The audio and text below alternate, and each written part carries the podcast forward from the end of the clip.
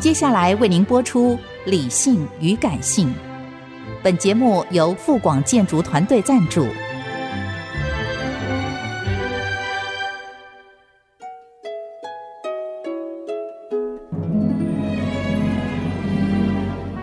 理性与感性不是天平的两端，而是一方向另一方渗透、影响，暂时取得上风的过程。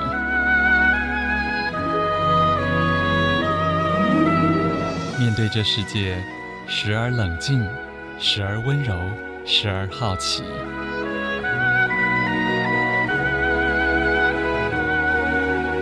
我是陈乐融，陪伴大家一起理性与感性。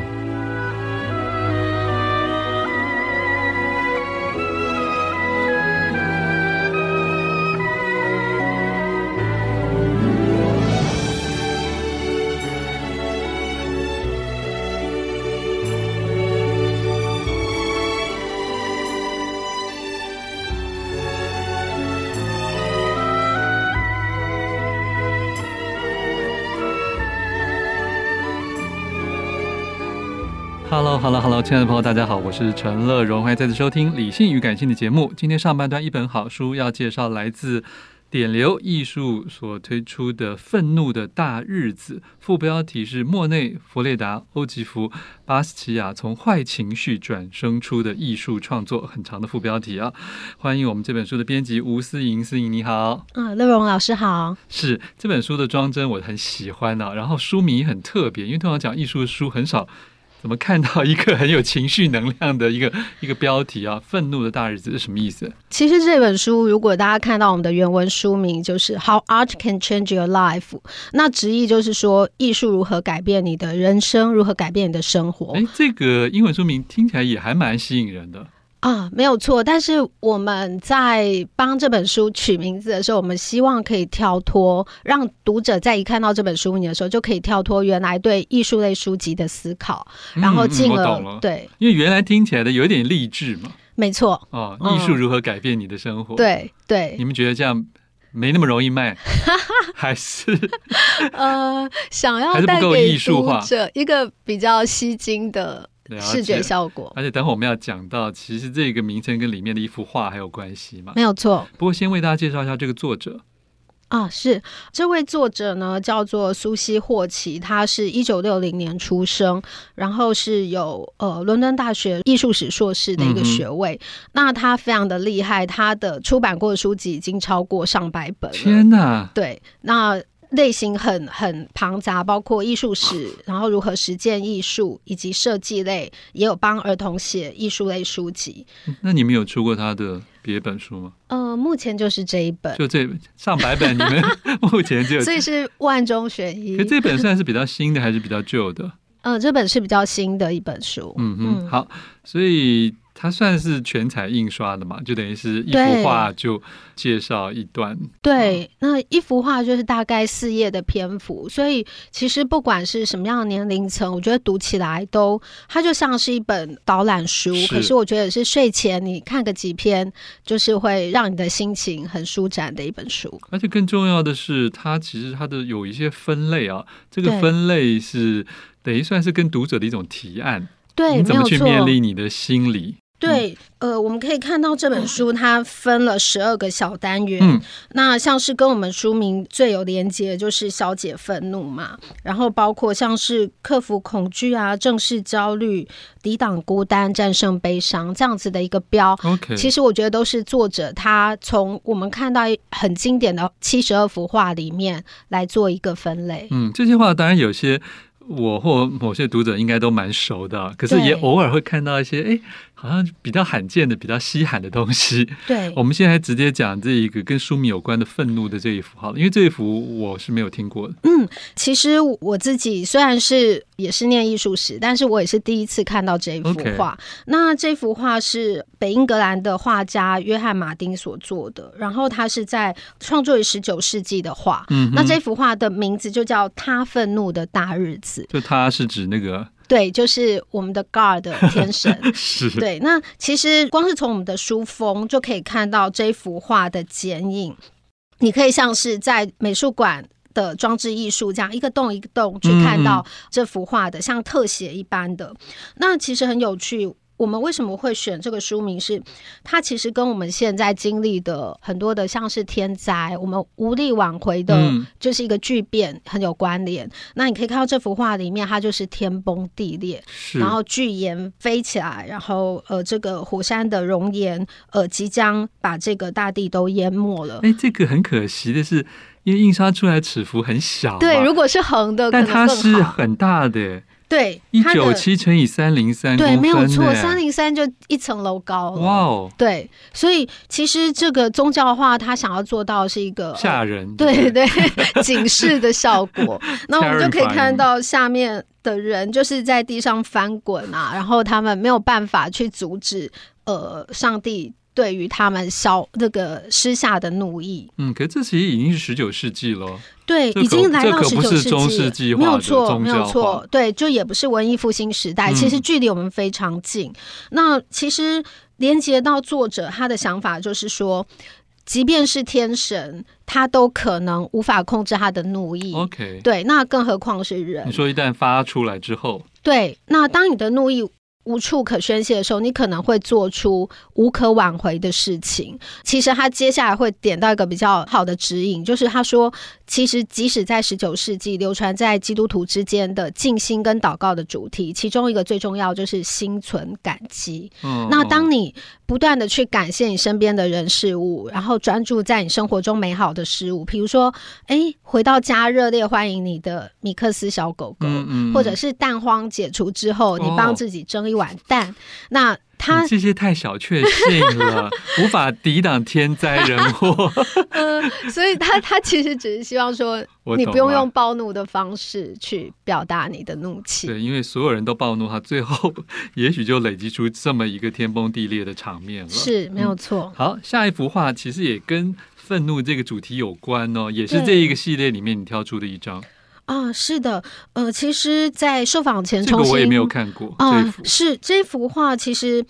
它也有别的艺术家诠释过，但是我是觉得说，刚好在以现在的时事，因为当我们自觉到说你过去曾经受到过的一些伤害，你想要嗯嗯倾诉出来的时候，可是你有时候会觉得无助，你也不知道该用什么方法或。者社会上也没有安全网可以接住你。对，那在这个珍蒂莱西这一位女艺术家，她是十七世纪的人，嗯，但是她也是到目前为止意大利唯一被流传下来的女性艺术家。 OK，对，那在她十八岁的时候，她经历了一件非常可怕的事情，就是她的父亲也是画家，那嗯父亲的同事强暴了珍蒂莱西。那为什么我会用“强暴”这个字眼？因为我认为现在我们讲到说的性侵害，是其实是会有一点做包装。哦，那珍蒂莱西因为她当哦，时、你说性侵害比强暴听起来比较温和，对对对，那有时候你会觉得没有那么大的杀伤力，但是呃，我只是要说，珍蒂莱西他经历了这样的一个巨大的伤痛跟羞辱，在当时的律法是要求这一位要娶呃她，嗯对，要娶她。但是另一方面，其实就像我们在数十年前女性会经历的，你会被性侵害，你会被强暴，其实是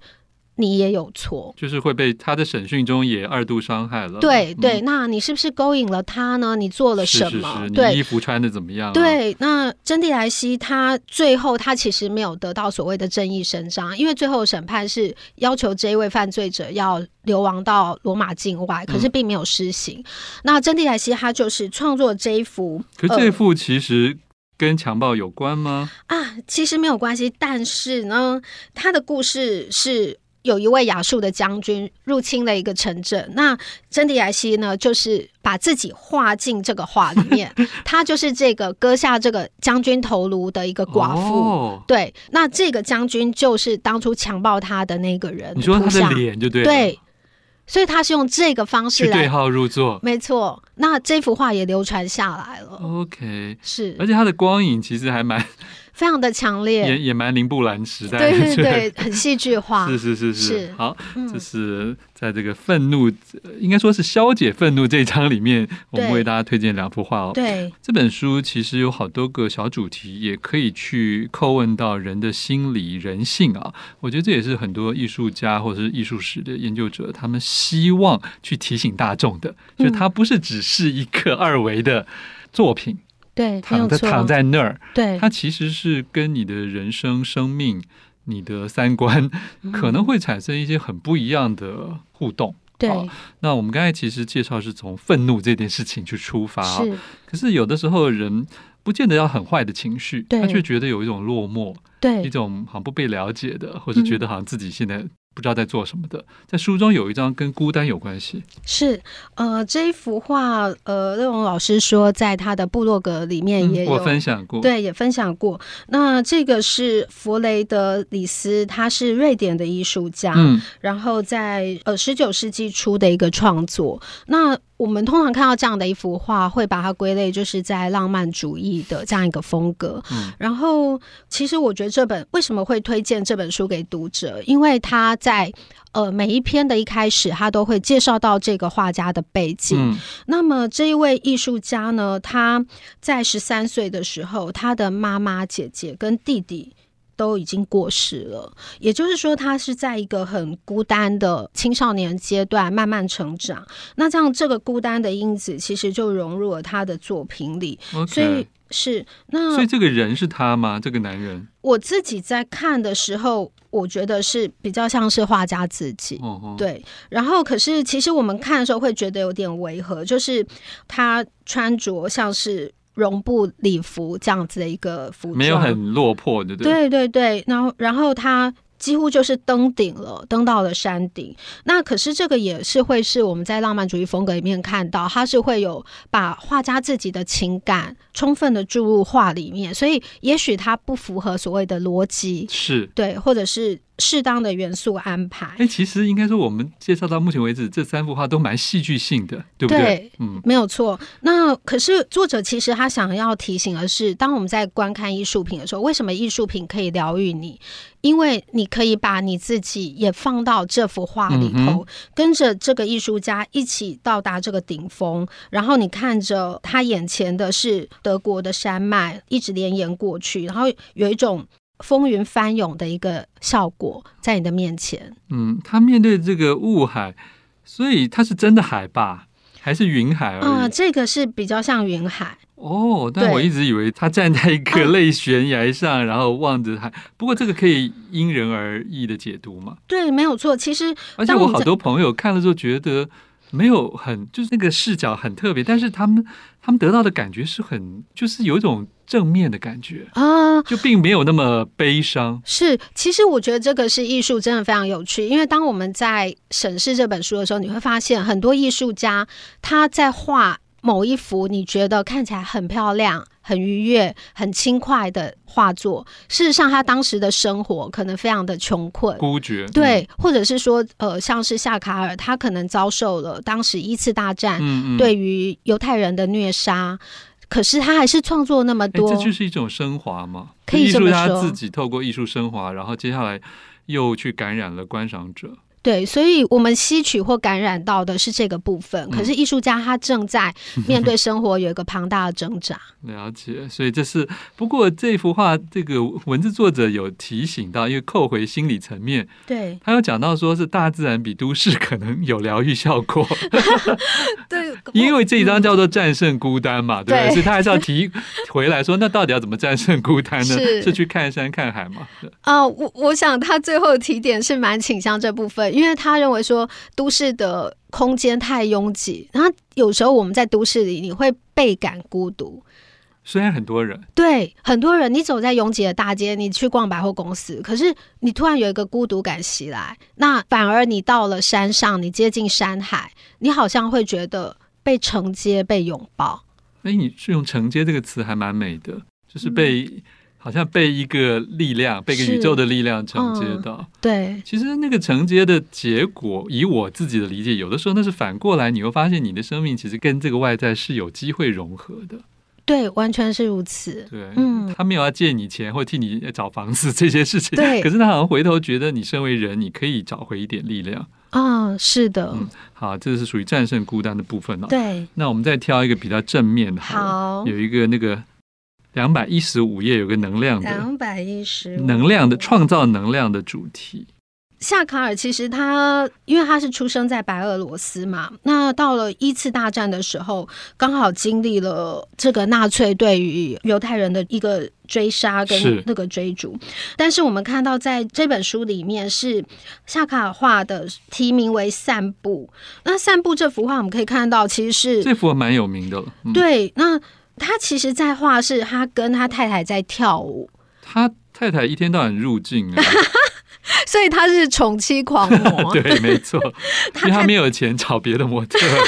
这个可能性也非常高。那其实他当时这是正经历了一个你面对生活里的艰困，然后对于你这个民族的一个巨大的危难，但是他还是尽可能的把生活里快乐的那个部分截取下来了，就像一个切片。他那时候是在法国了，他呃已，经逃去法国他了吧？呃是二战后到法国，那对他哦那二战后他去了纽约了，二战后对，那但是他诶这个时候他是在一次大战即将结束是的是时候，是对，那等于他的生活是处于一个动荡不安的一嗯个状态。有时候我们对夏卡尔的喜爱是来自于他丰沛的想象力，因为他的画总是如梦境一般的。我们平常画跳舞，你可能会想象像是印象派或者是巴洛克时代的，大家就穿着华服，嗯嗯，但嗯是他们两个人就像快要飞起来一样。在这个画面里头，呃就很像放风筝， 就老婆在人天形，风老婆在天上。可是他这个名称又叫散步，对，蛮有意思的。对，所以其实我觉得他就是把生活里的一个场景给描绘下来了。可是你会不会觉得他的那个画也有点像那种，就是中欧、东欧时期的那种绘本或者是插图，啊、对不对？还有那个插图的那种素描的感觉。对，然后也有一个平面化的倾向，是所以在后面的话，你会觉得，哎，后面背景好像有一种扭动、浮动的感觉。嗯，嗯，可是这又还没有到立体派嘛，对啊，对，不是所以我的，嗯才觉得是，呃所以他的画蛮讨喜的啦，没有就错，对很多人来讲，对，嗯所以是很容易亲近的。即使是小孩子，我相信看了这样的话，也会会心一笑。所以那为什么要归到创造能量？它可以创造什么能量？嗯，以作者来讲，他就认为说夏卡就是把他们的爱跟幸福的感受传递出来。嗯，那所以即使生活里有很多困难，可是你还是被爱环绕着。后来他们有白头到老吗？有，你知你知道是吧？我知道。 OK，好，谢谢。 好，更多精彩内容，请大家自己来参考这本书，总共收录多少话？总共是七十二幅，七72二幅七十二个小故事。来自嗯嗯典藏艺术的《愤怒的大日子》谢谢我们的编辑吴思莹，谢谢乐荣老师。